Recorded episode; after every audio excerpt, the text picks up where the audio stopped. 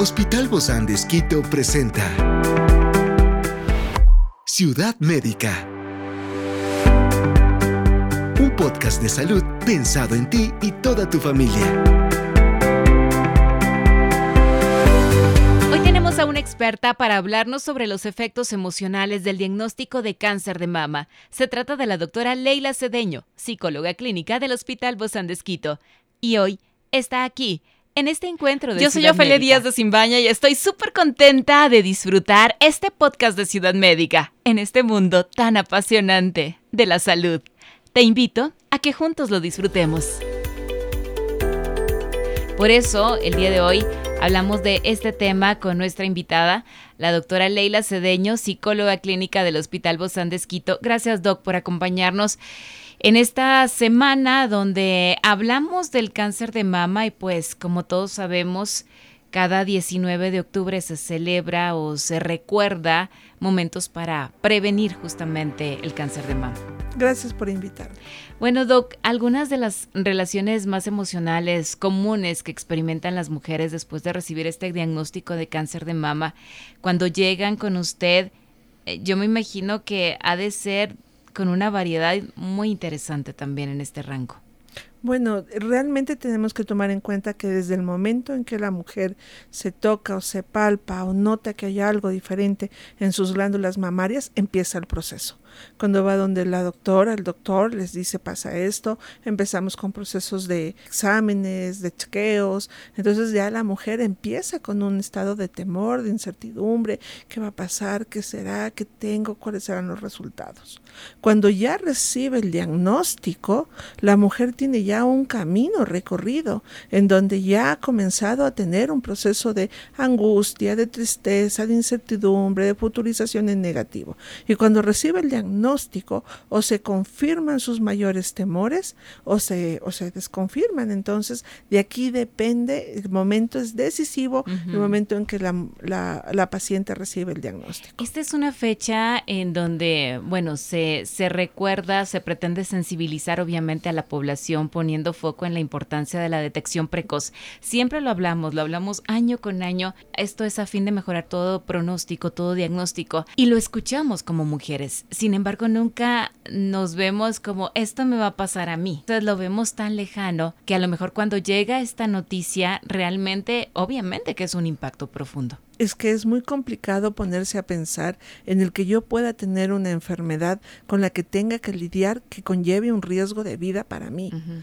Entonces vienen muchos procesos donde se ha, ha, hecho un mito, un tabú sobre el, sobre el diagnóstico de cáncer asociado al tratamiento que puede ser quimio, radio, cirugía, dependiendo de lo que el médico tratante indique. Uh -huh. Entonces vienen todos los temores. Entonces la persona hace un estado de evitación. Si evito, si no lo pienso, puede ser que no. Entonces el impacto cuando encuentra algo dentro de su cuerpo diferente es como me pasó y por qué a mí.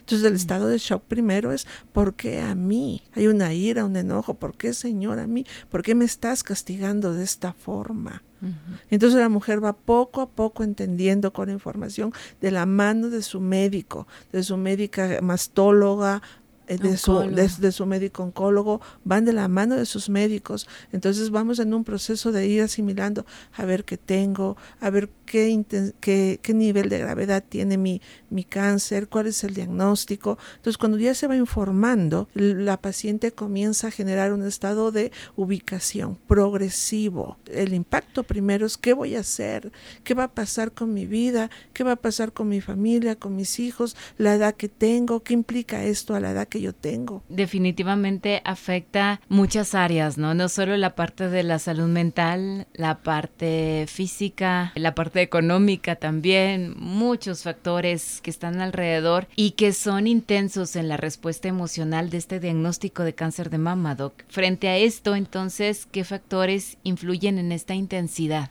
Depende mucho, porque depende del, del, Del diagnóstico. del diagnóstico completo, de- del estadio en el cual se encuentre, del tratamiento que conlleve y cada proceso. O sea, cada proceso, esto no es, hay enfermedades crónicas que nos dicen que conllevan un, proceso de duelo, diabetes, hipertensión, pero usted sabe que tiene un tratamiento y puede mantenerlo. En el proceso de cáncer de mama es diferente, porque cada quimioterapia, cada radioterapia implica un nuevo estado de incertidumbre, porque el cuerpo va reaccionando a cada proceso de forma diferente.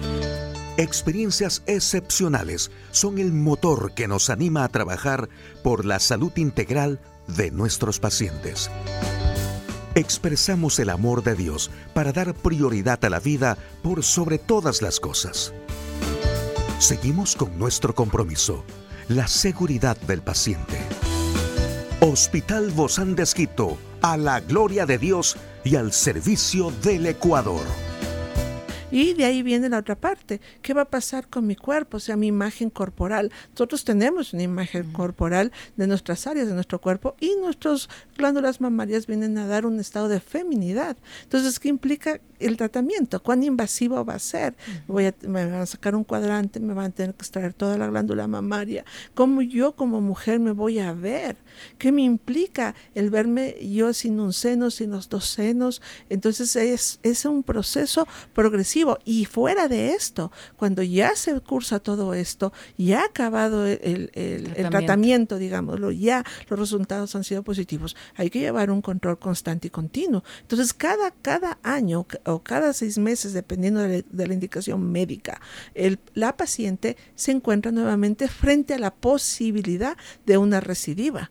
Entonces, el posterior también va generando estados de estrés, de ansiedad, de tristeza, de conmemorar lo que viví. Entonces, no quiero volver a vivir. Pero lo que no estamos evaluando y no estamos comprendiendo es que lo que acabaste de decir, Ofelia, es súper importante, el diagnóstico precoz, porque esto nos dice a nosotros que algo ha estado en nuestro cuerpo que nosotros no lo hemos sabido, no lo hemos notado porque el cáncer es silencioso, pero cuando usted llega a un diagnóstico precoz, puede hacer los con una mayor eh, posibilidad o mayor propensión a una mejoría mucho más rápida. No es lo mismo un cáncer inicial a un cáncer que ya está mucho más avanzado. Los tratamientos van a ser mucho más amplios. Entonces, ¿por qué se insiste tanto en, en, en, llegar a un diagnóstico precoz? Para que su proceso clínico médico no conlleve un mayor riesgo para su integridad física, para su vida. Esto es lo mejor que podemos hacer. Conversar de esto, si no lo tienes en este momento, qué bendición pero es un llamado de atención para hacernos estos chequeos, todas nosotras las mujeres, y sobre todo saber cómo gestionar el miedo, la ansiedad relacionados con todo este momento del diagnóstico, porque justamente estamos hablando del diagnóstico de cáncer de mama. Exactamente, a veces las mujeres tienden como a aislarse, a encerrarse en su mundo. No, por favor, converse con su pareja, converse con su familia, aprender a dejarse cuidar, así como usted ha sido cuidado cuidadora de su familia, de sus hijos, de su esposo. El dejarse cuidar también es un acto de amor para con usted. No está sola, apóyese en su familia, comprenda que no es que usted les va a dar una carga, sino que ellos lo van a hacer con todo su amor como usted les ha demostrado tanto amor en otras ocasiones. No está sola, tiene a su familia, tiene que tener un buen equipo médico y vamos a caminar poco a poco en el camino que Dios nos va a ir poniendo y nos va marcando. Yo siempre creo en todos los pacientes que Dios pone el equipo de médicos que ese paciente necesita. Entonces, donde usted llegue son los médicos que Dios ha buscado para usted. Y ese apoyo social, doctor, del que usted habla, ese apoyo psicológico en la adaptación también de este proceso que es nuevo en la vida de muchas mujeres, también es importante no quedarnos calladas, ¿no? Ante esta situación. Antes quizá las mujeres decían, tiene cáncer, y era algo como muy silencioso. Creo que ahora, entre más se habla, más apoyo también reciben. He visto inclusive muchas mujeres influencers eh, que han estado en la pantalla de televisión, que han estado en las redes sociales. Ciudad Médica. Que han estado en los medios de comunicación, que cada vez sacan a luz esto y se convierte como en un proceso en conjunto y todos vamos aprendiendo también. Exactamente, lo que pasa es que no hay una edad, no hay una edad, no hay una condición social, no hay una situación específica que nos diga a nosotros, solo las personas que tienen mm. estas condiciones o esta edad van a tener un proceso de cáncer. No, en este momento tenemos una parte genética que hace que nuestros procesos de cáncer de mama sean a muy temprana edad incluso. Entonces el diagnóstico oportuno es importante el comprender que no somos no solamente nosotros, sino que hay muchas personas más alrededor de, alrededor de nosotros que están pasando o están viviendo situaciones similares. La fuerza del grupo es súper importante porque me permite a mí ver dónde estoy yo y veo que otras personas lo están superando. ¿Por qué se da tanto miedo? Porque hay un, hay un estigma en relación a lo que es el proceso de quimioterapia. Un mito muy grande, claro. Los procesos de quimioterapia hace 10, 15 años eran unos. Los procesos de quimioterapia ahora son totalmente diferentes. La tecnología, la ciencia ha avanzado. Entonces usted tiene que conversar con su médico, preguntarle las situaciones para que usted vaya conociendo y vaya entrando en su mismo, en su mismo proceso médico. Es súper importante en el paciente tener un estado de colaboración y una actitud activa, o sea, ¿qué tengo que hacer? Y a veces el qué tengo que hacer es, tengo que bajar, tengo que subir, tengo que hacer. No, a veces el tengo que, ¿qué tengo que hacer? Tengo que ser paciente, mm. tengo que aprender a esperar, tengo que aprender a que los otros me cuiden. Tengo que aprender que necesito de otros, que no puedo solamente hacerlo yo sola, que no estoy sola. Entonces el tengo que hacer esto, que parece tan sencillito, no es lo más duro que le toca al paciente, porque ya no puede ser, a ver doctor, dígame qué hago, qué subo, qué bajo. No, es tengo que aprender a esperar que mi tratamiento vaya fluyendo en mi cuerpo. Su estado anímico influye un montón para los efectos secundarios de los procesos, especialmente de quimio y de radio. Siempre se ha hablado de, estos porcentajes, ¿no? De tan importante es esta situación emocional y psicológica frente a cualquier enfermedad, Doc. Y usted decía, influye muchísimo. ¿Se sabe de algún porcentaje, Doc? No hay exactamente un porcentaje, pero sí es mucho más alto, ¿no? Que, que, lo que nos imaginamos. Hay, un, hay, hay baja, baja el nivel de, de afectación en, en, la parte emocional. ¿Por qué? Porque la quimioterapia, el cáncer ya va bajando los sistemas inmunológicos. La quimioterapia baja más. Y si usted sobre esto está ansioso y deprimido, baja muchísimo más. Pero si usted está anímicamente estable, se siente en su red de apoyo completo, entonces usted está con su sistema inmunológico alto.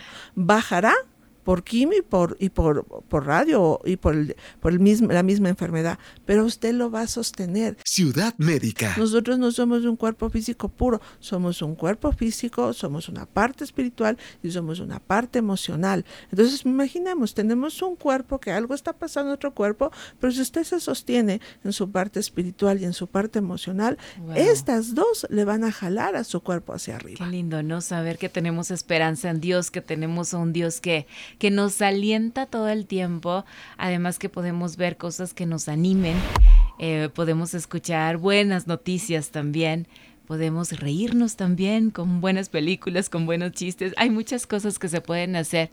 Y, sobre todo, ese gran apoyo de la comunicación de manera efectiva, tanto con el grupo médico que aborda el, la, este proceso, como por el apoyo de, de, familiares, de amigos, de toda esta gente que usted nos hablaba. Exactamente. Yo lo que sí quisiera es que se queden. Cuando nosotros recibimos un diagnóstico de cáncer, su vida no se ha terminado. Su vida empieza porque algo estaba ahí y no nos habíamos dado cuenta. El saber que tenemos un tratamiento, que podemos hacer algo, nos da una esperanza de vida. ¿Hasta cuándo? Hasta cuando Dios nos lo permita. Así es. Y eso creo que es muy esperanzador porque estaremos hasta, eh, hasta el mejor momento que Dios nos permite estar aquí en esta vida. Muchísimas gracias, doctora Leila Cedeño, psicóloga clínica del Hospital Bozán de Esquito, siempre trayéndonos mucha esperanza. Un fuerte abrazo, Doc. Gracias. Esta es una producción del Hospital Bozán de Esquito con el apoyo de HCJB.